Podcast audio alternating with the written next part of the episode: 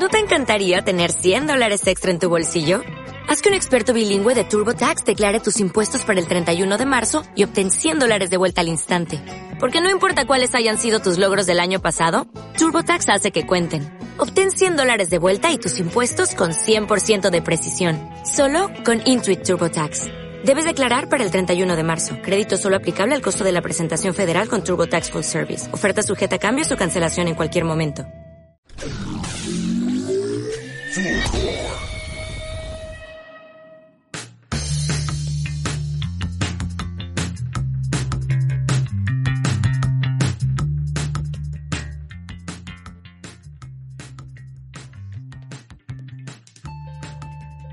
Hola, hola, muy buenas tardes, muy buenas noches o muy buenos días, dependiendo del momento, la hora en que nos estés escuchando, mirando en esta nueva jornada, en este nuevo episodio de Todo es Política, el live de conversación, el podcast que tenemos con Álvaro Valenzuela cada semana, acá gracias a la plataforma de Fulgor Lab en Spotify, en YouTube y en Instagram. Este es un programa muy importante, lo hemos definido como un programa caótico que vamos a tener hoy bajo el hashtag Den la cara. ¿Dónde están los analistas, los que proyectaron a la derecha superando el tercio? Álvaro Valenzuela, hoy a esta hora, trending topic, todo el mundo le está pidiendo que ponga su cargo a disposición.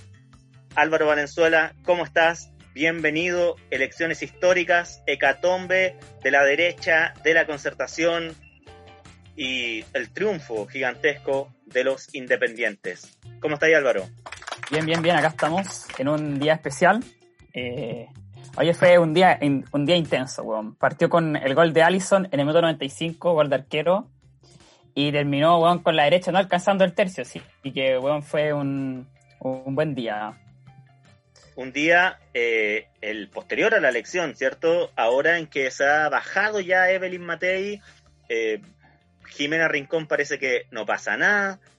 Tenemos un invitado que nos va a acompañar el día de hoy comentando toda la situación de los resultados, por qué no la achuntamos, por qué no la achuntó nadie, y mm, bueno, proyecciones presidenciales, eh, qué significa el desfonde de la derecha, la muerte de la concertación, el buen momento de apruebo dignidad.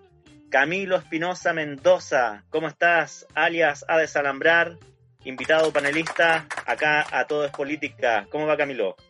¿Cómo está Richard? ¿Cómo está Álvaro? Eh, bien, aquí estamos. Yo no sé si ustedes celebraron ayer o, o más bien un momento de reflexión en sus casas. Yo tuve que hacer dormir la guagua, añoraba un, un par de cervecitas allí por Plaza Dignidad con la tía Pikachu, donde parece que estuvo Camilo, ¿no? No, yo estuve en, Plaza de Armas. Como vivo al lado, eh, fui a ver las celebraciones de, de Irachi Hasler, que dio la sorpresa acá en, Santiago. Y bueno, llegó toda la, farándula comunista, podríamos decir, el, el, Red Set, eh, con Jao, eh, bueno, y todo, todo toda la gente del partido ahí apoyando a, a Irací. ¿Consumiendo algunas sustancias, Camilo, no? No, nada, sanito, con mascarilla y, respetando los protocolos. Además que duró poquito, fue como media hora y de ahí todos para la casa. No, yo no, yo no celebré, a pesar de que, eh, bueno, yo vivo muy cerca de Plaza de Ñoa, eh, bueno, Emilia Ríos tampoco es, no es tanta de mi devoción tampoco, así que no, no tuve con qué celebrar. no? Eh, no sé, a mí, a mí, RD no me gusta mucho. Yo no, yo, de hecho, yo en, en disclaimer, yo en alcaldes no voté. Nadie, no, yo, yo no, yo no voté, me organicé. Pero si hubiese tenido que votar, hubiese votado por Alejandro Plasencia. Si hubiese votado por alguien. ¿Votaste nulo? ¿Lo, lo, tiraste vacío? No, no eh, Abriel lo, lo volé al toque. Lo volé al toque. Pero Álvaro, ¿qué pasa con el compromiso con la democracia? ¿Estaba dispuesto a que triunfara el Leighton? Eh, ¿Sabes, Juan Pablo Sáez? Claro. No, porque yo, a mí la izquierda no me, no me gusta. Entonces no, no voté ni en, en alcaldes, no voté, dije no voy a votar por estos hueones, y en concejales tampoco, en concejales voté por la lista del pueblo. Mira, Álvaro Loquillo. voto, eh, voto protesta eh, en Ñuñoa, porque estoy, estoy cansado, hueón, de que por culpa de esos hueones ahora yo soy estigmatizado como ñuñoino. Entonces hice valer mi... No quise verme involucrado. a jugar por la pinta de Alvarito de ñuñoino nada. Así que no, bueno, eh, yo no voté, no voté en Ñuñoa. eh, igual, igual encuentro chistoso que haya ganado. eh, ¿Cómo se llama la buena que ganó en Ñuñoa?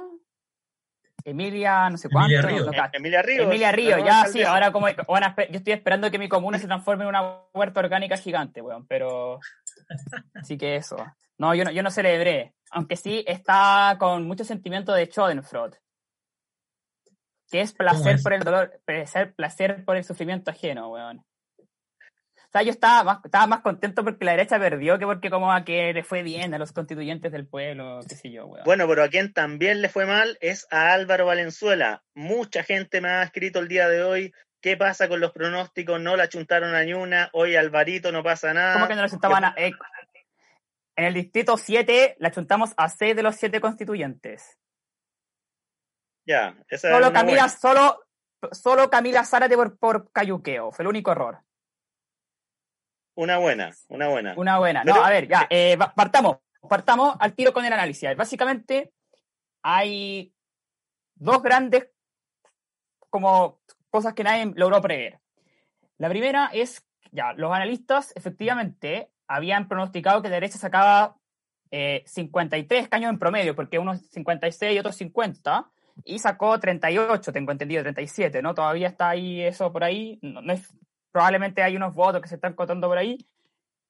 Eh, a ver, yo creo que lo- que nadie pro- no eh, podía prever era un colapso absoluto de la votación de la derecha, porque estamos, a ver, porque uno pensaba que el piso a la derecha, por lo menos era el rechazo, pero yo lo- tengo entendido que los buenos no sé si llegan al rechazo, weón.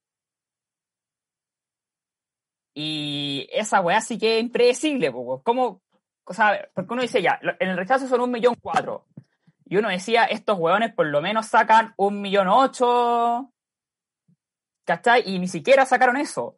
Porque acá el, el- lo que, ese es un evento que yo creo que es algo puta inexplicable, no es algo que todavía me, me sorprende mucho. O sea, de todo lo que pasó, lo que más me sorprende es que la derecha no haya logrado mantener nada. Para que nos hagamos una idea, Evelyn Matei sacó 2.000, perdón, 2.200.000 votos.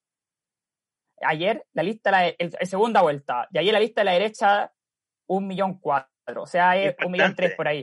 Sí, Impresionante. eh, yo creo, a ver, yo creo, el primer análisis, yo creo que acá tengo, mi primera impresión es que eso ni siquiera es tan ideológico, porque en Chile no puedo creer que no hayan dos millones de personas de derecha, son 16 como 14 millones adultos mayores de 18 años, más o menos, ¿no? 14, 15, por ahí está el, pa- el padrón.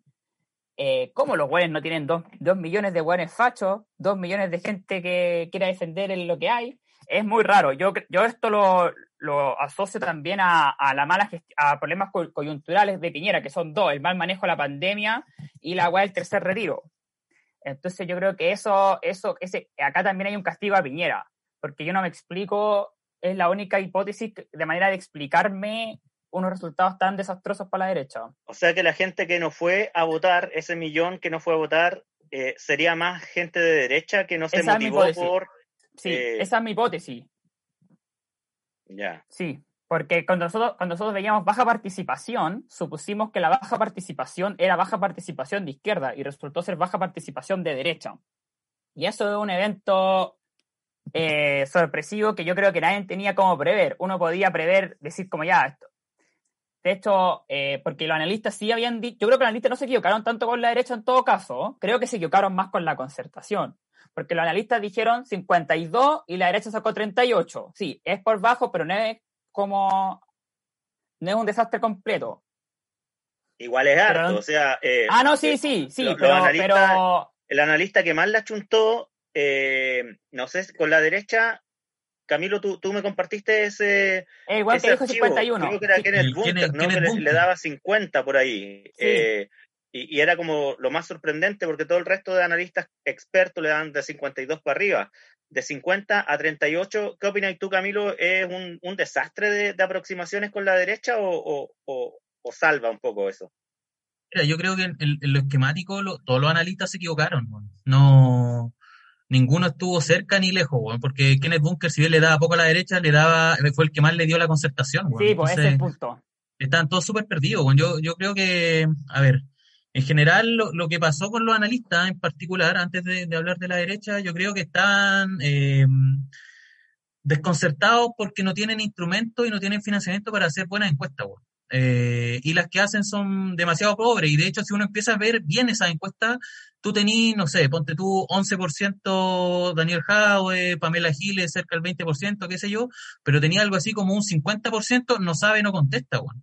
Y ese porcentaje es pura incertidumbre que se tradujo en, en, estos resultados. Bueno. Es gente que vota, que no vota, eh, o es, es, gente, si le hacemos, por ejemplo, caso a Jaue, los nietitos no fueron a votar, eh, ese 50% es gente que votó independiente o votó en el fondo cualquier cosa. Y, y yendo directamente a lo que pasó con la derecha, yo creo que eh, ahí lo que pasó en, en, particular fue que el, voto de la derecha se diluyó, porque si uno ve los datos eh, preliminares, todo esto, porque obviamente el CERVEL no, no, no ha terminado de, de cuajar todo, el, el, las comunas del rechazo fueron a votar y ahí ese es el corazón del voto de la derecha. Y votaron masivamente y hubo una alta participación.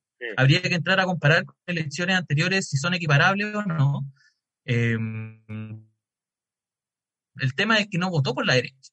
¿Cachai? Y ese es un, fenómeno curioso porque probablemente ese voto se diluyó en eh, listas independientes.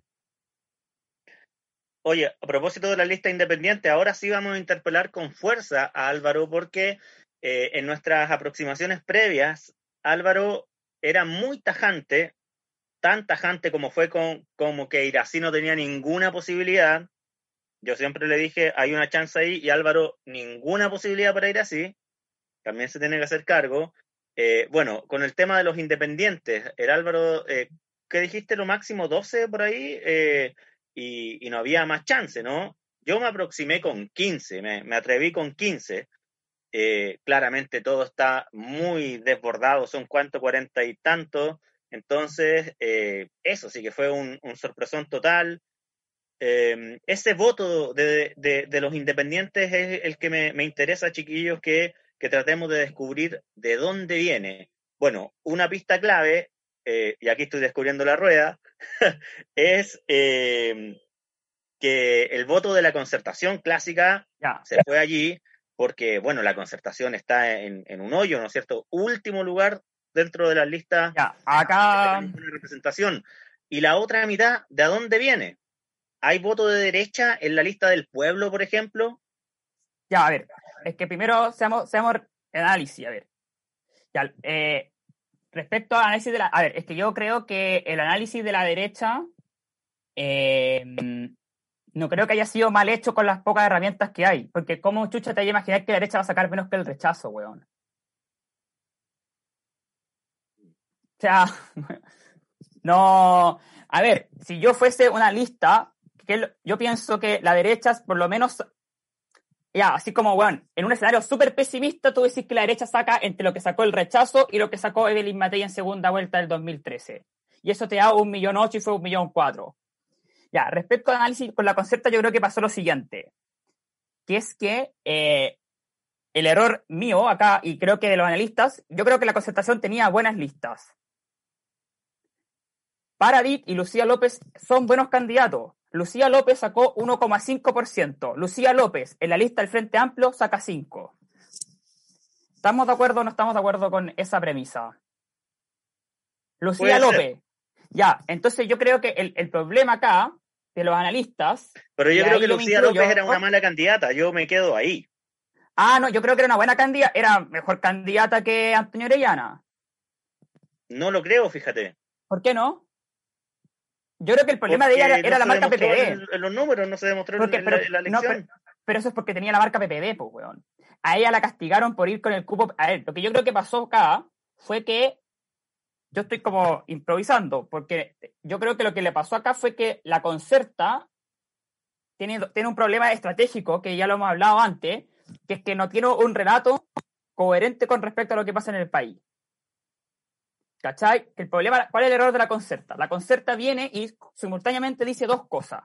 La concerta le concede a la izquierda el hecho de que los 30 años fueron como el hoyo, siendo que ellos estuvieron gobernando 24 esos 30 años, y simultáneamente defiende a Piñera. y la democracia, esto y lo otro. Y debería ser completamente al revés. Los hueones deberían decir, oigan, los 30 años no fueran tan malos, pero Piñera, puta, qué hueón más nefasto. Porque ese es el relato que hace que la concertación tenga sentido. Si Piñera es la raja y los 30 años son como el hoyo, la concertación no tiene motivo de hacer. Ahora, vamos a lo coyuntural. Yo pensaba que ese relato estratégico se iba a subsonar con buenas listas. Yo estoy viendo que no fue así. Entonces yo tengo la teoría de que la concerta hizo un 10 por 1 con Felipe Arboe y un 10 por 1 con Fuad Chain. Arboe entró en Chillán, Fuad Chain entró en el norte de la Araucanía, cuando digo norte de la Araucanía digo las comunas rurales y no Temuco, pero haber metido esos dos hueones ahí les costaron 20 escaños en todo el resto del país, porque eso contaminó las listas. Porque yo creo que, Cortázar, René disculpa, René Cortázar en el distrito 8 no solamente perjudicó a la lista del distrito 8, también contaminó a la lista del distrito 10. Yo como votante del distrito 10 voté por la lista de la prueba, yo me di el trabajo de buscar a cada uno de los hueones que estaban en esa lista y veis si bien bueno, están nefastos, ninguno me parece demasiado nefasto. Yo creo que el, votante promedio dijo, no, estos buenos son concerta, no. Álvaro, tengo un jaque mate a toda tu intervención. Creo que tiene una cierta lógica. Voy a dar el pase a Camilo Espinosa para ver qué opina respecto a por qué se defundó la concertación, pero tengo un solo nombre que es un jaque mate a toda tu intervención. ¿Cuál? Si Lucía López era una buena candidata que fue contaminada por eh, la marca y que por eso se quedó en el uno y tanto, ¿por qué no le pasó lo mismo a Malucha Pinto que se fue como con el 12% arrasando en el distrito 13? Camilo Espinosa, usted responde. Mira, hay una tesis que ha planteado Axel Callí, sobre todo, eh, que él dice que el, electorado, justamente, sobre todo en la votación, porque yo creo que igual hay que dividir las votaciones. Eh, yo creo que se dio mucho voto cruzado de gente que sí votó la concertación en alcalde, en concejales, pero no votó concertación en, eh, en la constituyente, ¿cachai? Como que, que, se hizo ese, de hecho uno puede hacer el cálculo rápido, así como entre las elecciones, y no cuadran, de hecho no calza prácticamente ninguno. Hay una diferencia de una importante cantidad de votos entre quienes, por ejemplo, dejaron eh, en pelado, digamos, la, la, votación constituyente, seguramente porque no los conocían, qué sé yo, pero sí es la alcalde, la alcalde es la que tuvo mayor opción de voto, por ejemplo. ¿cachai? Eso por un lado. Y Callí lo que dice es que la gente lo que hizo fue votar, eh, él, ocupó la palabra discernimiento, parece, algo así como, como, como que la gente finalmente eh, optó más que por personas en particular, optó por eh, programas, ¿cachai? no, sé si por programas, pero sí por listas. Entonces, por eso se dio mucho voto PC, Frente Amplio y Lista del Pueblo, por ejemplo, sin ni siquiera saber quiénes eran necesariamente, ¿cachai? Como que tú dijiste, ah, mira, este compadre Lista del Pueblo en Vallenar, voto para este compadre. Eh, e, este compadre es el PC del concejal y no tengo idea, no lo conozco, PC concejal. Y uno empieza a ver el comportamiento electoral y claro, tiene sentido. Ahora, ojo que Axel Callí también dice que estamos ante un electorado más informado y más educado y eso yo lo pondría en duda. ¿Por qué? Porque yo no estoy tan seguro de que, por ejemplo, hayan ido los jóvenes en masa, ponte tú pensando en el joven universitario con estudios de educación superior, hayan ido, a votar así como en masa. Yo no, no, no me la jugaría por esa cifra. Habría que hacer ahí la, la radiografía, el análisis como más, más científico del asunto. Pero volviendo a la concertación, yo creo que efectivamente hay una marcha, hay una mancha de, de, la marca, por así decirlo, eh, de la marca concertación, de estar bajo el alero de esos partidos. Eh, yo pienso lo mismo, o sea, si tú a Baradit lo, lo hacís postular por el Frente Amplio, probablemente le, le da mejor, o incluso más, si va por la lista del pueblo o por, lo, por, fuera, ¿cachai? Eh, parte de la campaña incluso de la lista del pueblo, yo creo que pegó mucho, piensa en los altos niveles de sintonía que tenía la, la franja electoral, era precisamente pegarle a actores que se estaban yendo por los partidos tradicionales. Y si tú te fijáis, a los famosos, muchos famosos que iban en, en, listas tradicionales no les fue bien. Otuiti, eh, el Pancho Reyes, Bastián Bodenhofer, eh, no sé, y así podía empezar a, sumar Maca Venega en Puente Alto, que era uno, de, por ejemplo, de los presupuestos electorales más altos del país, y terminó fuera con un 1%. Doctora Cordero. doctora, Ya. y así hasta el finito. Ya, em, yo, yo estoy, yo, a ver, loco, el, el yo no sé quién es el constituyente lista del pueblo del distrito 10. Sé que se llama Matías. Ese weón no es, ese weón no es más conocido que Lucía López. Y ese weón sacó 2,25. Y es un weón que yo no soy capaz de retener su nombre. Y Lucía López sacó 1,5. Eh, ¿Cuál fue mi error? El error que mío fue decir a la gente le importa un pico el partido, va a votar por el nombre. Ese lugar común que llevan diciendo los analistas los últimos tres, cuatro años, yo lo acepté. Y no debía haberlo aceptado. Era ese, ese lugar común, el hecho que la lista del pueblo, con malos candidatos, porque en la lista, en el, en el D12 y en el D7, ¿te acuerdas cuando hicimos análisis? Nosotros le, le dimos opción a la lista del pueblo porque nosotros dijimos, la lista del pueblo tiene buenos candidatos. En la lista, en el distrito 10, nosotros ni pico la lista del pueblo, no hablamos de ella porque no tenía buenos candidatos y sin embargo, por la marca, solo con la marca los hueones meten un escaño, entonces ahí el error de análisis fue que, porque ¿cómo analicé yo la, yo la elección? Yo dije, la elección hay que analizarla así. La derecha es un bloque con vida propia y los demás, la gente va a votar por cualquier hueón. Y ese fue un mal análisis. Ese fue un mal análisis porque yo supuse que tú votáis o por derecha o por los demás y por los demás elegíais cualquier hueón. Y, Oye. y ahí es donde el Sí. error que, que- que hicieron los analistas. Ahora nos detenemos en eh, la solidez del bloque apruebo dignidad, que aquí sí que estuvimos cerquita porque, claro, eh, nos equivocamos en el balance general, ¿no es cierto? Pero hay cosas en las que más o menos la chuntamos.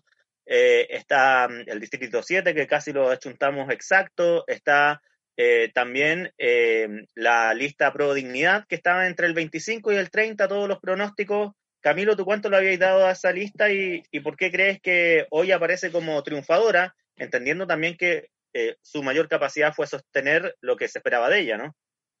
Mira, yo cuando hice lo- lo- las primeras revisiones electorales, obviamente, como todo el mundo, me basé en la elección del 2017, simplemente para tener una, una estimación, una comparación, un- una idea más o menos de cómo se movían los distritos. Y así, viendo, primero hice un, un, trasvasije, ¿cierto? Llevando esto a, la actualidad y, decía, mira, aquí la derecha va a perder uno. Aquí, mira, eh, apruebo dignidad es fuerte porque tiene, no sé, Hugo Gutiérrez en Tarapacá. Eh, y así sucesivamente, vais bajando y, y vais viendo, mira, sabéis que aquí le pueden ir bien y, todo el cuento. Y de repente yo me empecé a dar cuenta y dije, le estoy dando mucho a, a Prueba Dignidad. Y de hecho lo tenía como con 50 constituyentes. En el primer análisis, en, en la- en el primer trasvasije. Y dije, esto no puede ser, no tiene ningún sentido, no, no hay tanto Prueba Dignidad. Y dije, bueno, ¿y a dónde se van a ir todos estos votos? ¿Cachai? Cerca de veintitantos votos. Y lo que pasó fue efectivamente que, bueno, la, la derecha bajó un poco más, la concertación bajó un poco más, a Pro Dignidad se mantuvo en, en algo así como no más de 27 escaños, ese era mi, mi análisis, y todo lo demás se iba a ir a Independiente. ¿cachai? Y eso es lo que pasó finalmente. O sea, lo, lo que terminó consumiendo, por así decirlo, la gran derrota de la derecha y la concertación fueron los independientes. Eh, obviamente no todos los independientes son lo mismo, pero yo creo que, por ejemplo, eh, en la lista del pueblo tiene cierta capacidad de absorber, por así decirlo, algo así como el voto indignado. ¿Cachai? El voto que puede ser una indignación tanto de derecha como de izquierda. Eh, yo creo que tiene esa capacidad, esa, esa flexibilidad, porque si tú veis, tam- también la lista del pueblo no es una lista unitaria, no es, no es una lista orgánica que tú puedes identificar líderes ni nada por el estilo, sino que a lo más referencias generales y referencias ideológicas. Pero más allá de eso no, no, no hay. Entonces, finalmente mi análisis lo que hacía era, bueno, le vamos a dar eh, el tercio a, a- a Chile Vamos, le vamos a dar una- un porcentaje importante a la concertación, le vamos a dar esta no más de 27 escaños a Pro Dignidad, y a los independientes yo les daba 15, que ya era sobre todo lo que le daban el resto de los analistas. De hecho, el que más le daba era Carlos Correa de la UDP, que le daba 13. Eh, y yo le dije, ya le vamos a dar un, un par más, no sé, pensaba en Valparaíso, por ejemplo. Estuvimos yo bien ahí, tenía- Camilo, tenía- liderando los dos entre todos los analistas nacionales. Pero estuve eh, lejísimo. po. Piensa tú que iba para el fenómeno independiente. independiente, pero lejísimo. Fracaso igual. O sea, si tú, por ejemplo, agarráis todos los independientes, independientes de su lado, independientes que sean independientes no neutrales o, Igual del o- honor. o, o- o lista del pueblo, y a eso le sumáis más encima los, los 17 escaños reservados de pueblo originario, que son prácticamente todos independientes, tú tenías un- el tercio. ¿cachai? Tú ya tenías ahí el tercio, cincuenta y tanto Sí. eh, candidatos, 52. ¿cachai? Entonces, te, te, te- arma un bloque de por sí, ¿cachai? Entonces, tú lo que decías es que finalmente se le sacó sobre todo a la concertación y a la derecha, se fueron para los independientes y queda eh, a prueba de dignidad intacto, incólume, y yo diría incluso hasta fortalecido. Porque si Empate uno, con sabor a triunfo. de hecho, de hecho, si uno mira, sa- sale de la discusión constituyente y se va al mundo municipal, el mundo municipal, ese voto que votó independiente, en su mayoría se fue a pro dignidad. Todo para el Y ahí Frente se explica, Eh, así, la ahí, se cagada, o sea, explica, ahí se explica el fenómeno de Mundaca en Valparaíso, Ripamonti, y Char, todo el aquí mapa en de las Santiago, Hasler, Santiago. eh, Ah, imagínate, piensas, Pudahuel ganado por Partido Igualdad, una cuestión Partido que Igualdad. inimaginable, una comuna Re- Recoleta metió todos sus candidatos a concejal, cinco candidatos a concejales en su consejo municipal, todos electos, pasaron En en, San banda. Bernardo salieron dos concejales de derecha, una comuna muy de derecha. Es una cuestión eh, impresionante cómo se- eh, hubo ese, ese voto cruzado. Ahora, eh, para ir agilizando un poquito la conversación, chiquillos, a ver si podemos ir metiendo un poco de palabra respecto al, ver. al tema presidenciable. Eh, ¿Qué pasa Ay, con creo la presidenciable de la concertación? ¿Se va a hacer esa primaria, sí o no? Ya, yo, creo, yo, creo, yo dar unas palabras finales respecto a los pronósticos. A ver, eh, yo creo que el- los pronósticos, a veces el- el- con el plebiscito, las encuestas decían que el apruebo sacaba 78 y el rechazo sacó 22 y la chuntaron eh, medio a medio. Entonces yo no, yo no desmerecería tanto los análisis. weón. O sea, por algo la mayoría de las veces le achuntan los análisis. Lo que pasa es que, eh, lo que pasa es lo que yo creo, y esto, esto es un detalle súper técnico y súper ñoño, pero creo que es importante. El problema que tienen los análisis chilenos es que el margen de error que tienen es altísimo. ¿Qué significa eso? Significa que la, por ejemplo, en Estados Unidos, tú tienes, el margen de error es mucho más chico. ¿Cachai? Tú tenés 50 estados y el pronóstico le vas a chuntar a 45. Pero en Chile, el margen de error que tenés es altísimo. Porque entonces, por ejemplo, si tú dices que la derecha, hoy día yo decía, la derecha en la próxima elección, weón, Lavín puede ganarle a Jadwe, Jadwe puede ganarle a Lavín. Entonces tú tienes demasiada imprecisión con respecto a cómo vota la gente, pero ojo con esto, la constante de cuánta gente vota, ese pronóstico siempre está más o menos acertado. O sea, piensa que nosotros nos equivocamos más que la mierda. Y bueno, mi, eh, mi 50 solamente está 7 puntos arriba del 43. Entonces, eh, cuando, cuando, hay, ah, cuando la gente analiza, hay que ver qué es, qué es lo que se está prediciendo. Porque esto, para, para entonces, cerrar la idea, el concepto. Escuchen a los analistas cuando les dicen cuánta gente va a votar, porque en eso lo han estuntado históricamente desde ya, desde 2013 hasta ahora, pero no hay que pescar por cómo, por cómo va a votar la gente que Ahora, va a votar. Alvarito, eh, sacar el limpio que, que le achuntamos a la participación es como la, la victoria más, más pírrica que No, porque, no, pues porque eso te dice algo, po. eso te dice que, eso te dice que, la, que los buenos son el, el sistema chileno es capaz de predecir eso, pues, weón. Es- Es que eso yo, no, tiene- yo no sé si, yo no sé si la chuntaron. eh, a ver, por ejemplo, pienso yo, el, teníamos la votación del día sábado, ya teníamos un día de votación que era algo así como cerca del 20%, 21%, y al otro día, Diario El Mercurio, conversación con el director de Pulso Ciudadano, el de Criteria Research, se me, apelló- se me olvidó el nombre, pero apellido Valdivieso, si no me equivoco. Y Federico, él decía, él decía que, eh, no, no, no Federico, eh, decía algo así como, eh, yo creo que fácilmente vamos a alcanzar lo, lo- sobre el 45% y, el, el, y si somos optimistas, decía el gallo, vamos a estar eh, a niveles muy cercanos al del plebiscito. Ese era su análisis, sin prever que lo que pasó el domingo fue un, panorama bastante similar al del sábado. De hecho, son como algo así como 400.000 votos más que el sábado, no, no es mucho más. Eh, y ya teniendo la herramienta, entonces yo, yo lo que digo, lo que planteo, y porque la mayoría eh, de los analistas dijeron que iba a participar más del 45% de la población, y fue menos. Y de hecho, yo pensaba que iba a ser mucho menos si es que no hubo una campaña transversal de llamado a votar así, bueno, un poco menos que obligando, acarreando, oye, hay que, hay que subir más, desde José Antonio Cast hasta Pamela Gil. Todos, todos. todo el espectro político llamando a votar y se activó y dijeron, mira, sabéis que esta cuestión tiene que prender, no puede ser que, que, estemos tan abajo. A ver, el punto es el siguiente. El punto es, ¿tenemos que seguir mirando encuestas, sí o no? Esa, porque eso es lo relevante, pues, weón.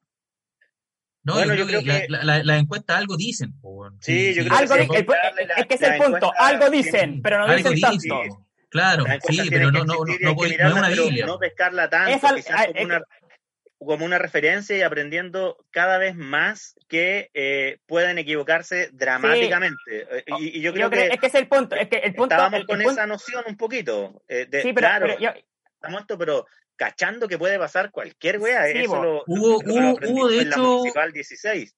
Hubo, una, hubo de hecho una academ que dio vuelta la última semana, la semana previa a las elecciones, y que la chuntó medio medio un montón de resultados. O sea, él definió los tres primeros que iban a estar en la derecha, eh, dijo que el cuarto iba a ser Fontaine por paridad, pero finalmente Fontaine le ganó a, a Pauline Cantor. Eh, decía que Constanza Choncat integrada por Apro Dignidad, algo que en general en, las miradas de casi todos no estaba en, todos decían Pesutich o, o otros nombres. Y en la concertación decían que iba a estar más o menos cerrada la pelea. Ellos se la daban a Cristóbal Belolio, pero Cristóbal Belolio estuvo menos de un punto abajo, me parece, de Pato Fernández. Entonces, estuvo bien cerca esa encuesta y, y, de hecho daba la impresión de que, mira, acá podemos ver algunos fenómenos. Hubo encuestas chantas, por ejemplo, que yo desde el primer minuto que la vi dije, esta cuestión no, es real, que le dan a Laura Albornoz un escaño en, en, en, el Distrito 10 y eso no tenía ningún sentido. O sea, la, la DC, la DC sacó dos, escaños eh, en todo el país. Y uno, y uno, eh, de ellos fue uno de ellos fue Chain y el otro es Cristian Viera, que es un profesor de Derecho de la Universidad de Valparaíso, muy cercano a Baza, que yo diría que corresponde cero al etos, por así decirlo, de la DC. pensamiento marxista-leninista. Yo, yo te diría que sí, yo lo he visto en debate, en, Mentiras Verdaderas, una vez tuve la, oportunidad de entrevistarlo y es un tipo que, que va ahí a, le gusta mucho la constitución alemana, quiere, le gusta el semipresencialismo, totalmente fuera del pensamiento que quiere imponer la DC en, en que quiere plantear la DC avancemos, en, la convención. avancemos. avancemos a, lo presidencial, eh, ya está pasando la hora. Eh, bueno, eh, voy a hacer un poquitito de resumen de lo que ha pasado en las últimas horas. La señora Matei se baja, Jimena Rincón llama a no inscribirse en primarias legales con la concertación, la Junta de C se aplaza. yo me la juego no, mejor no me la juego porque después eh, vamos a tener que dar la cara. Yo creo, voy a poner ese lenguaje, yo tiendo a creer que, eh, que es muy probable que las, que las primarias de la concertación no se hagan. Yo, yo eh, es que la concertación está tan en el hoyo que creo que sería un, un, ridículo hacer una primaria frente además a un Hadwe Jackson que está, eh, Boric, perdón, que está muy potente claro, quizás no va a una participación para aplaudir, pero eh, va a ser claramente, va a triplicar a la, a la primaria de la, de la concertación. Eh, entonces, yo creo que veo muy probable que no se haga esa primaria y eh, veo probable que se comience a, forzar la idea de levantar a Yanna Proboste. Álvaro, cuéntame tu, tu idea respecto al mundo concertación y su presidenciable. Eh, a ver, es que yo, a ver, si yo fuese la concertación, pero es que la concertación no va a ser eso, porque por algo es la concertación. Si yo fuese la concertación, yo anuncio ya una Proboste mañana y pico. Y voy a primera vuelta. Sí. sí yo hago eso. O sea, o sea, a ver, voy a primera vuelta, espero que se pase la ola de, de, la emoción, porque sí, porque, porque si no enfrentáis con, con ese ánimo, con ese estado emocional, enfrentar la, la, primaria me parecería un grave error. Em, entonces, yo si fuese la concertación, los, todos los partidos yo me pondría detrás de Yanna Proboste al toque. Y a matar o morir, o, llego al 7%, o agarro fuerza y paso segunda vuelta, pero decisión a matar o morir, si están... Sí, no, no, no, Sí, tienen que arriesgarse. Tienen, yo haría eso si fuese la concertación. Eh, porque... te, están asaltando y tenéis dos opciones. Dejarte asaltar o correr del, hombre que tiene la, pistola. No, yo creo que la concertación, yo, yo si fuese la concertación patearía el tablero, porque em, Y eso sí, yo disculpa la, lo disperso, pero hay, hay, un tema que yo encuentro que es extremadamente importante, que lo tocaron, que es que es la lista del pueblo. Que para mí ese es el factor, ese, eso es el fenómeno que hay que saber analizar y hay que saber leer. Porque, a ver, seamos claros, las elecciones ayer las ganó la, la, la ganó la izquierda. Es, o sea, la izquierda ganó la elección. Yo creo, creo, que es segunda vez que la izquierda gana la elección a nivel nacional. La primera fue en 1970, la segunda fue ayer. Los constituyentes de la lista del pueblo son todos buenos de izquierda. Son buenos que se hacen los ciudadanos, antipartido, esto y lo otro, pero son buenos de izquierda.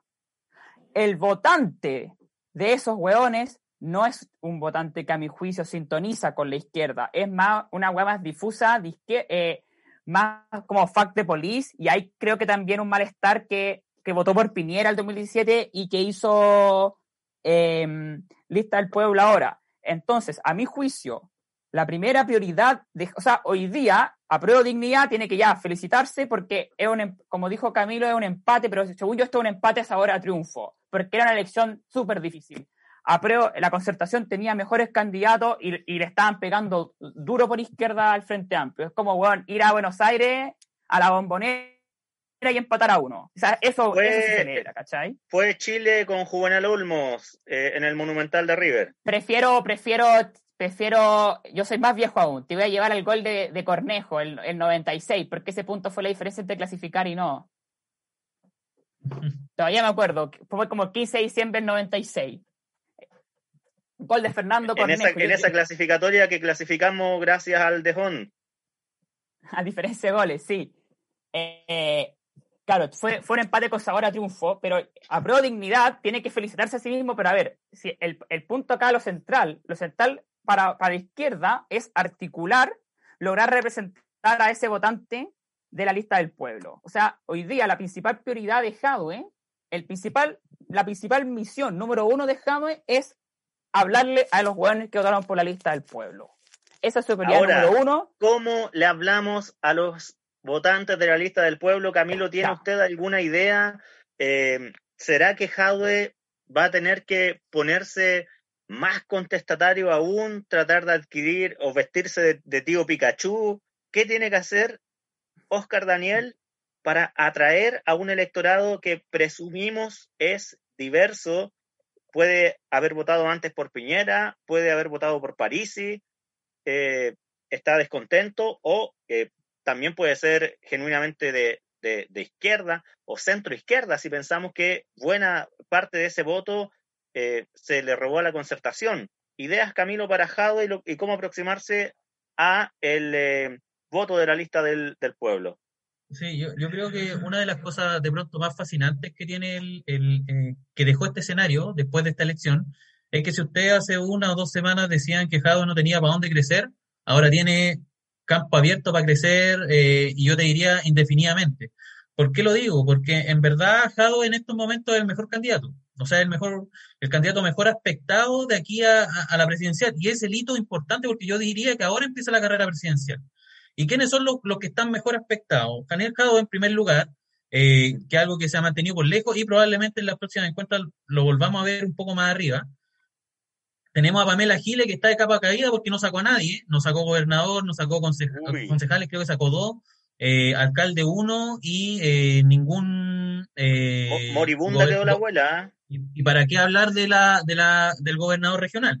Que, que el, el pobre caballero no va a tener ahí como tituló la cuarta, no va a volver a las canchas, siguiendo con la, la analogía deportiva. Eh, eso por un lado, o sea, la, la abuela hoy día en, en, clara señal de ofuscación, cerrándole la puerta Dando el portazo en, en, a los matinales, o sea, anoche se le cortó el internet, eh, creo que la abuela está mostrando su peor cara, Camilito. Sí, y, y, y, por el otro lado, Lista del Pueblo, lista, ojo, Lista del Pueblo es, eh, son compadres que en estos momentos están tomando conciencia del poder que agarraron con esta elección de constitucional. Yo lo que sé es que ellos ya están empezando a pensar en una posible candidatura presidencial y candidatura a diputado, candidaturas parlamentarias. sería interesante, sería, sería, interesante ampliar una, una especie de primaria hacia allá. Yo no sé si con los tiempos que tenemos se dé una, una situación para aquello, pero ojo, yo diría que, por ejemplo, el, insisto en, lo que demostró esta elección, el electorado que votó a prueba de dignidad no es muy distinto al electorado que votó la lista del pueblo. Eh, son, son electorados que se difusen. ¿Por qué? Porque la lista del pueblo es solo constituyente.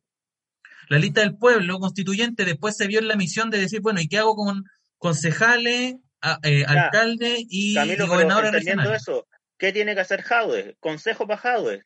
Yo tengo un disenso. Jaude, ¿Más Ultron o qué? Lo que pasa es que él, puede tomar las dos opciones, pues, ¿cachai? Jaude en estos momentos se puede, puede avanzar tanto hacia la izquierda, en estos diálogos, parlamentos con la lista del pueblo, como hacia la derecha y acercarse al mundo. ¿Por qué? Porque es importante acercarse también al mundo de centro. Y esto muchos lo, lo, tildan de amarillo y un montón de cosas, pero el, PC no tiene nada que eh, ocultarle al país de que es un partido, entre comillas, amarillo, ¿cachai?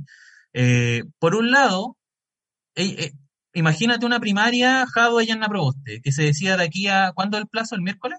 ¿O el próximo miércoles? miércoles. Eh, imagínate que se dé esa situación, ¿cachai? Ayer Heraldo Muñoz estaba ofuscado y, declaró, como por, décima vez, la muerte de la concertación eh, frente a los micrófonos. Dijo, no, la, concertación la han declarado muerta como cuatro veces, pero la concertación tiene un problema, yo diría que es más profundo también, ¿cachai? Que no es solamente de definición presidencial. Si uno empieza a ver cuáles son las iniciativas, yo hay un problema de relato, como dice el Álvaro, pero yo creo que también hay un problema de iniciativa. O sea, la concertación no le está proponiendo nada al país hace caleta. O sea, uno ve a prueba dignidad y tenía idea. Tenía Camila Vallejo proponiendo las 40 horas, Daniel Jado proponiendo las farmacias populares, eh, no sé, Boric proponiendo ahora que las empresas se constituyan con directorios de trabajadores, en fin. Tú tenías un montón de ideas que están ahí dando vueltas. Apareció Yanna con los mínimos comunes y ya se disparó. Y ojo, que los mínimos comunes es básicamente el ingreso universal de emergencia, y el ingreso universal de emergencia es una propuesta del Frente Amplio del año pasado, de marzo. Es algo cuando empezó la pandemia, el Frente Amplio dijo, mira, sabéis que necesitamos un ingreso para todo, para, salvar esta cuestión, y ahora Yanna llega y lo recoge, ¿cachai? ¿Qué es lo que ha hecho la concertación? no sé, piensa tú en estas acusaciones constitucionales que terminan en puro bluff, ¿cachai? Hay un momento, por ejemplo, que tú decís, mira, sabéis que está todo el escenario para para presentar una acusación constitucional contra Primera, independiente de lo que pensemos de esa jugada política, pero que te permitiría, por ejemplo, sacar a Piñera a instalar a Yanna Proboste como presidenta del país, y algo que nadie lo vio, como. ¿Cachai? y, dijeron, y, eh, lo tiraron como bluff solamente para meter presión, ¿cachai? entonces, tú te das cuenta de que no tienen propuestas, Con esta eh, declaración de Camilo, damos por muerta por sexta vez a la concertación y ahora Álvaro Valenzuela nos va a contar por qué discrepa. Yo tengo, yo tengo, yo tengo un disenso. Eh, creo que el votante de la lista del pueblo es un votante considerablemente distinto al de la prueba ¿Por qué? Porque son relatos con... A ver, la prueba dignidad es un voto de izquierda que ve el mundo en clivaje, lo estoy simplificando a grosso modo, lo está, ve el mundo, acá estamos los de izquierda y acá están los de derecha. Eso es lo que ve el votante de la prueba dignidad. El votante de la lista del pueblo dice, trabaja en un clivaje ciudadanía elite. Y ese, la lista del pueblo, entonces lo estoy simplificando, pero votante a de dignidad, izquierda-derecha, lista del pueblo, ciudadanía elite, y articular esa weá no es llegar y hacerlo. Porque una cosa, una, déjame, si yo sé, yo sé que el weón que votó por la lista del pueblo en Maipú votó por, por Bodanovich, pero ese weón no sabe, no, ese weón probablemente el votante promedio de Bodanovich nunca escuchó a Bodanovich hablar. Eh, solamente votó por el weón porque estaba ahí. Y una cosa es votar te ponen los hueones acá en tu cara, ah, ya, eh, chucha, ah, ya, RD, y otra cosa es mover la raja por el hueón en una segunda vuelta. Si es Bodanovich con Katy Barriga, y solo es eso, y nada más, ese hueón de lista del pueblo, yo te garantizo que no va a votar. Entonces, por eso yo digo que es importante tener claro que, que, no, que son electorados, a mi juicio, distintos. Ahora, lo que sí creo, obviamente, es el, electorado de la lista del pueblo. Si tú me preguntas quién, es, quién se ve mejor expectado para hablarle, Lavín, Jasna Proboste o Howe, sí, yo te digo Howe. Pero cuidado, ese electorado me parece un electorado bastante líquido y además, ojo, y esto es importante, el Partido Comunista igual genera ciertos roces, como cierta incomodidad, porque una hueá como media estalina, media vertical, está ahí Guillermo Teller metido, y ese tipo de weá igual como que puede desmotivar caleta a votantes que votaron por la lista del pueblo. Así que, yo, yo, yo, yo, te pongo, solo, solo para poner un, un, escenario extra a este mismo análisis. Te pongo una segunda vuelta. Jadwe Lavín. ¿Por quién vota el votante de la lista del pueblo? Eh... Por Lavín, oh, perdón, por Jadwe, por Jadwe. Por Jadwe, claramente. 60-20-20. Ya, di distribuyámoslo. 60, pa, pa, pongámosle, 60 Jadwe, 20 Lavín y un 20 no vota. Estoy de acuerdo, sí. estoy de acuerdo. Se segunda vuelta, Jadwe Lavín. ¿Por quién vota el electorado de la ADC? Mitad, mitad. Eh, no, no, a ver. Un poquito más Lavín, un poquito más Lavín. 40, 30, 30. 40 Lavín, 30, 30. Sí, ah, de acuerdo. Calmado. ¿Quién Camilo, gana la segunda tú me- vuelta? Lavín. Lavín. No, ¿cómo? weón? Inviable, pues, weón, si, eh, tenía un, un- la mayoría de la DC está votando por Jadwe, la mayoría de la lista del pueblo está votando por Jadwe, todo No, la mayoría de la DC está votando por Lavín. La No, mayoría la mayoría de la DC está votando por Lavín. Eh, 40-30. dijimos. Sí, 40 40 Lavín. Lavín, 30 para Yo ahí, yo ahí diciendo, yo ahí diciendo, yo creo que la, la DC, pensando de la que también igual. a, a veces no olvida, a veces no, a es veces no olvida, porque yo creo que hay una, hay una, yo, yo le creo, por ejemplo, a, a y algo que han planteado históricamente también eh, algunos dirigentes de la ADC, que lo que dice la dirigencia de la ADC no necesariamente es lo mismo que hace el votante de la ADC. ¿Cachai? Estamos hablando de la ADC, la misma ADC que le dio el gobierno a Salvador Allende el año 70. que Oye, a veces nos olvidamos de eso, que es un Ca- partido oye, oye, pragmático. Camilo, que a veces, que, que incluso puede votar por Jadwe, pero con culpa, que es lo que siempre hace la ADC. Tiene esa sensación de culpa, weón, puta, sabes que no estoy tan convencido, pero como soy pragmático, soy un weón que en el fondo ve qué es lo mejor para el país, y Jadwe dentro de todo es un weón moderado y, y, y, y- Pero- y no sé, demócrata, voy por. Cam- y, un- y en Camilo, una proporción eh, yo te diría 40, 50, 30. Camilo, igual estamos peleando por un 10. Estamos de acuerdo que la más o menos la mitad del voto sería para Lavín y más o menos la mitad del voto sería para Jade. En verdad pensamos más o menos lo mismo y estamos peleando por una weá súper...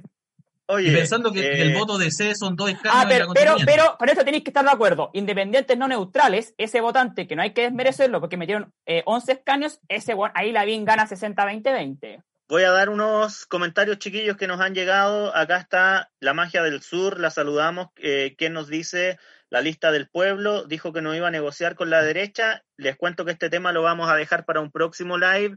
¿Qué va a pasar en cuanto a los diálogos, alianzas que se pueden dar allí? Saludamos a eh, la muy fiel cuenta Currículos Ahora que nos mira en todos los lives.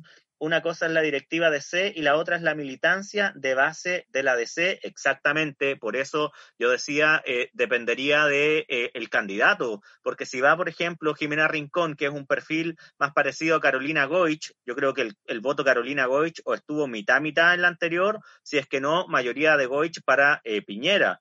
Eh, y en cambio, creo que es muy distinto un perfil de eh, Proboste. Yo creo que si Yanna Proboste es la candidata de C, a segunda vuelta, eh, mitad, mitad, si es que no, más para Jadwe, porque creo que tiene un perfil un poquito más como tirado al progresismo, Yanna Proboste.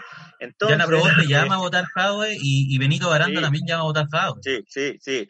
Voy a eh, proponer, chiquillos, Uy. eh, Bueno, algo que a mí ¿quién, me parece... quién- quién se va a casar con el candidato del oficialismo? Pensemos eso, eso, como que se nos olvida que el, el está por el suelo, pero la derecha está por el lo- suelo. lo otro- Pero, pero, quedarse pero, pero, callado. ey, pero Lo otro es Benito quedarse Baranda callado tiene capaz... o anunciar el respaldo el último día, como lo hizo el Frente Amplio la, la vez Patricia, pasada pa- a ver, yo, Pa- Patricia Politzer, uff, a ver, a ver, yo creo que Independientes no neutrales es bastante amarillo, weón.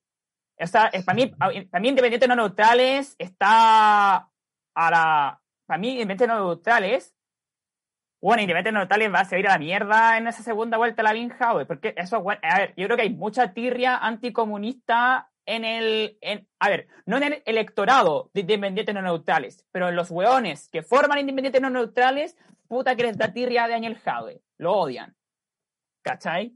Eh, a, a- Benito Baranda creo que es una excepción porque él viene de otro mundo, él es como más súper loco, ¿cachai? Soy como más eh, eh, psicólogo y vive en La Pintana, ¿cachai? Pero, ese, pero yo siento que Independientes no neutrales es más como una guay tecnocrática y eso bueno, es como que les carga los comunistas, no sé. Jóvenes, quiero proponer un nombre que me parece muy, muy importante porque fue el nombre más relevante hasta la elección.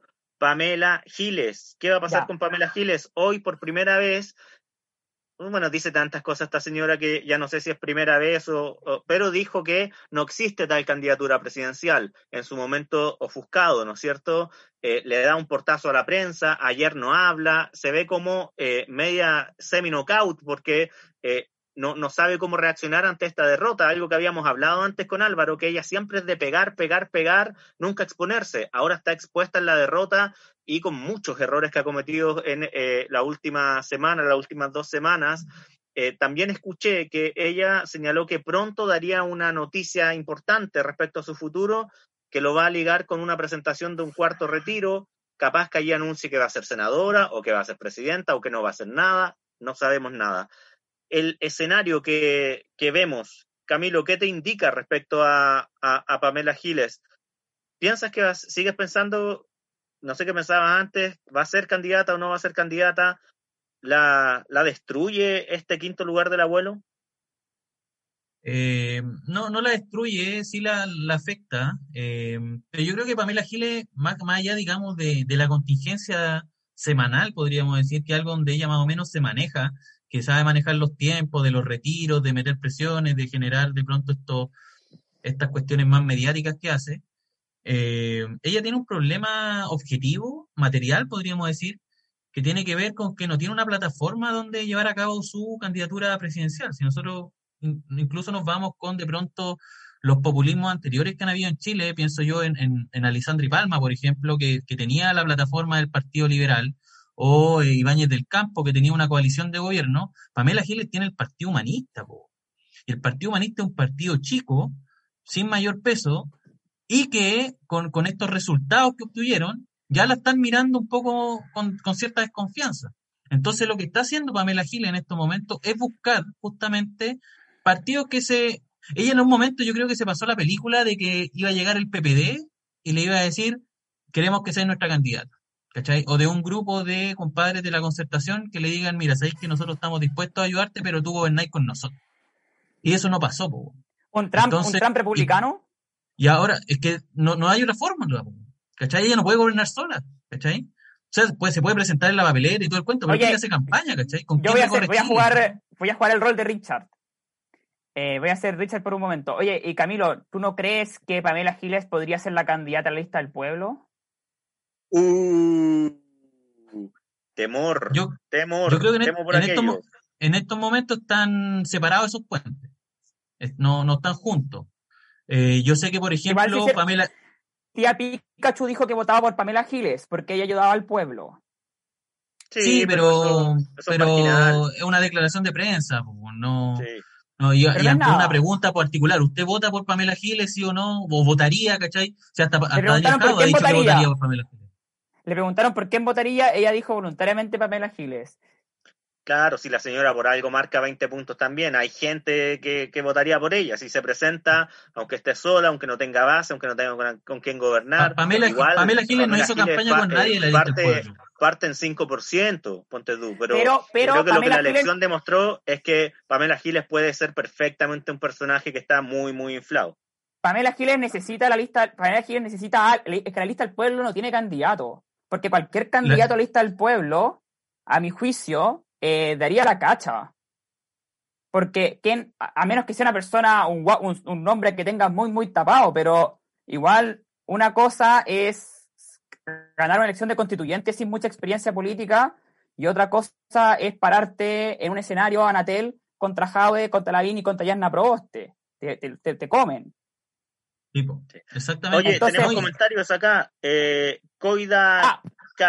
Dice, entonces, independientes no neutrales son de derecha. Álvaro responde no, pero son de centro.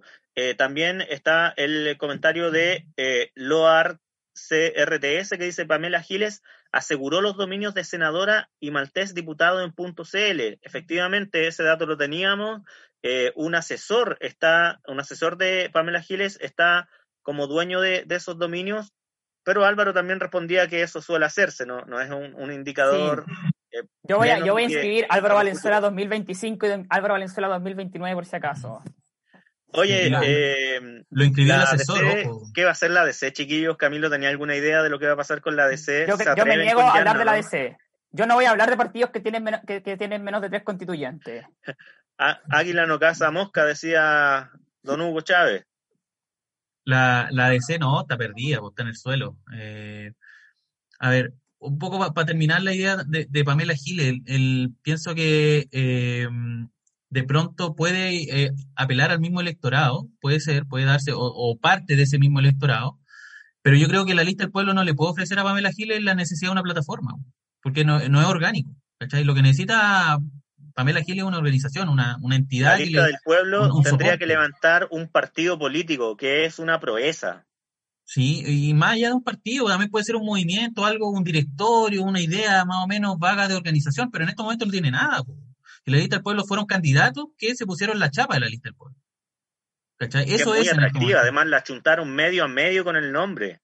Bueno, yo la voto franja que postula la mejor franja desde el retorno a la democracia.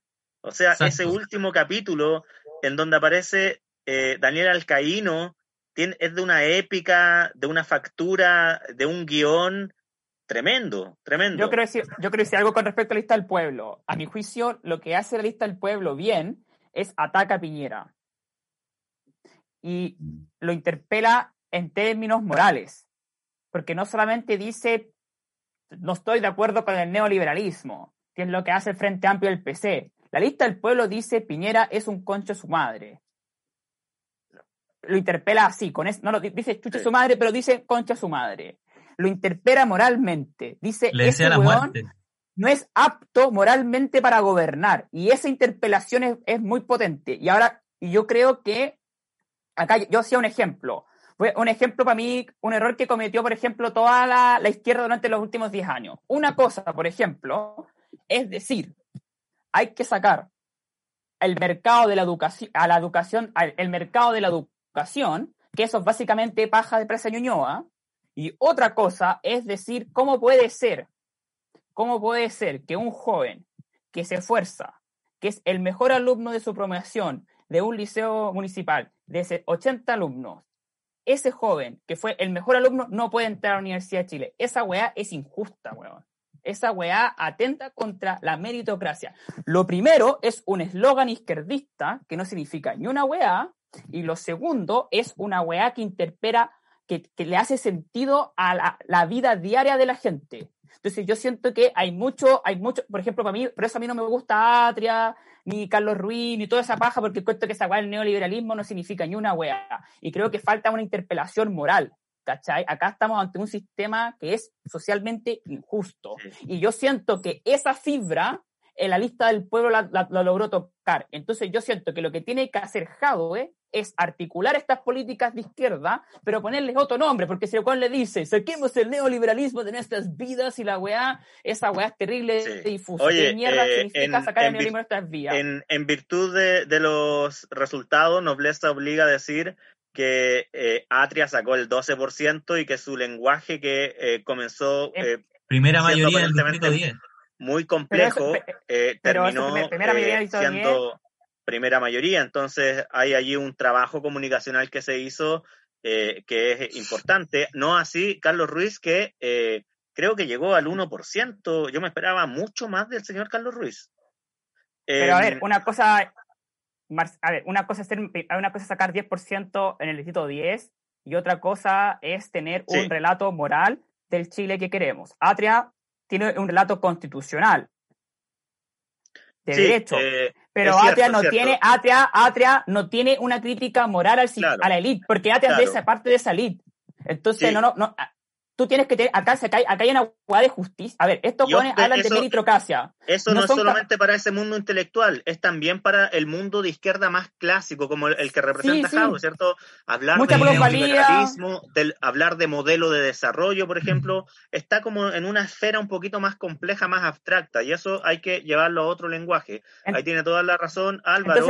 Me gustaría, chiquillos, que eh, eh, dejemos los últimos minutitos a ver si, si nos estiramos 10 minutos más, eh, ya para ir cerrando, ¿no es cierto? eh, bueno, creo que no dijeron mucho de, la concertación. Creo que a mí me atrae muchísimo el tema de concertación. Creo que eh, es verdaderamente muy, muy histórico ver a la concertación donde está y mirar la urgencia de los tiempos que tienen. Me parece tremendamente atractivo ver qué van a, qué van a hacer mañana y qué van a hacer el miércoles, qué anuncios pueden haber, qué está pasando por la cabeza de Heraldo. a, mí me, me, me atrae ese tema, pero también eh, alguna palabrita para la derecha. Eh, esto dicen beneficiaría a Sichel, escuché por allí, ya que hay tanto ánimo antipartidista. Sichel, ponte tú, imagínate, sale como el ganador, le gana a Lavín. ¿Pueden aparecer esos escenarios, chiquillos? A ver, es que la, derecha, está, la derecha está, hasta el pico porque está quebrada. Y la mitad de los hueones piensa que hay que ser muy de derecha. Y la otra mitad de los hueones piensa que hay que ser como una derecha social loquilla. A ver, yo creo que el problema que tiene la derecha es que básicamente está demasiado elitizada y oligárquica.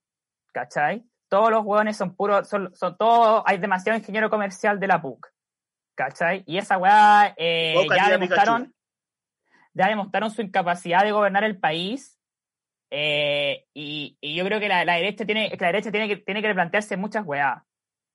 Eh, y yo al menos, porque igual sigo redes sociales, yo siento que eh, la derecha está, está muy perdida. Em, y es que yo creo que la derecha tiene que darse cuenta que Piñera es un desastre. Porque acá yo, yo, sigo pensando que acá no hay un, en la votación de la derecha no solamente hay un tema ideológico, hay un rechazo a la gestión de Piñera. Y Piñera les va a pasar los costos también el, el, la presidencial. Entonces, como que yo pensaría primero la derecha tiene que superar, así como tuvieron que superar a Pinochet, ahora van a, metemos por ellos, superar a no por el país, van a tener que superar a Piñera. Van a tener que superar a Piñera. Así que eh, esos amigos de derecha eh, van a tener que salir superar a Piñera. Yo, no, sé si estoy tan, yo no sé si estoy tan de acuerdo con, eso, porque pienso que, a ver, eh, en, el clásico, no, en, no, en el, en el clásico esquema del análisis político, a la derecha siempre se, se habla de la derecha social, de la derecha económica y de la derecha política, ¿cierto? La derecha política, que vendría siendo el segmento de Piñera, está prácticamente desbancada de la discusión. O sea, no está, está ausente. De hecho, si tú veis los, los liderazgos son básicamente derecha política y derecha social, desborde. Y yo sé que desborde no es la solución para la derecha en este momento. Pese a, por, por más que critica Piñera, no lo es. ¿Cachai? Pese al, discurso de Lavín de, decretándose socialdemócrata, tampoco lo es. y ahora están en, están en una... O sea, Sebastián Sichel puede, mira, es que no prenden en, la encuesta, Briones tampoco, entonces, eh, a, lo que iba, yo encuentro que también se abre un nuevo escenario, porque sin Matei, Matei en estos momentos estaba funcionando como un dique de contención para la, la, derecha más allá de la derecha, eh, la derecha de Cast. Eh, Matei se estaba, digamos, era un dique de contención para que esos jugadores no crecieran. Y sin Matei en el escenario, Casi el más contento con, con, la baja de Matei. Exactamente, casi el que crece, casi el que crece. Entonces, en ese escenario, la derecha está cagada en estos momentos. La derecha no tiene que hacer. No, no, no, no. Eh, yo, yo diría que está en una especie de parálisis. todas estas reuniones que se convocaron en estos momentos son para eso, digamos, para saber para dónde ir, qué hacer. Eh, desborde el que tiene la intención de eh, darle totalmente un giro total a la derecha pero yo creo que no tiene la capacidad de hacerlo porque sus bases no quieren. Su partido, eh, sus bases no, quieren.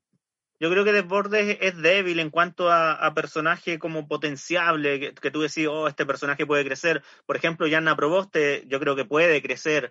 Eh, Sichel puede crecer. A Desbordes no lo veo con, con, una, con un aura así, ¿no? Eh, bueno, eh, voy a leer un, un, un tuit que lo encontré muy bueno a propósito de lo que decía el Álvaro, Tía Pikachu constituyente, te quieres matar, tecnócrata que estudiaste cinco años de ingeniería en la UC y te fuiste a hacer un doctorado a Cambridge pagado por Becas Chile gracias a tu papito que se aseguró con la transición. Claro, ¿cierto? Elite versus un personaje como, Tía Pikachu que sale ganando y que todos se quieren morir, ¿no? Eh, chiquillos, palabras finales eh, para, cerrar. Eh, yo me quiero quedar con la expectativa de lo que va a pasar con, con las primarias, creo que eh, la concertación eh, no va a tener primarias, me la juego por eso, asumo si me equivoco. Eh, y la derecha sí las va a tener. Creo que Sichel puede crecer y puede dar la sorpresa. Ojo, también me la juego con eso. Y eh, creo que Pamela Giles está cada vez más cerca de no ser candidata. Palabras al cierre, chiquillos. Camilo, ¿qué nos dice? Sí, no, yo solamente que más que preocuparme eh, la elección en sí, eh, tengo cierta confianza de que el escenario está dado para que volvamos a tener un gobierno izquierda, eh, particularmente un gobierno de apruebo dignidad. Eh, siento que la concertación en algún momento se va a querer involucrar y ser parte de ese gobierno, ya sea pronto o después.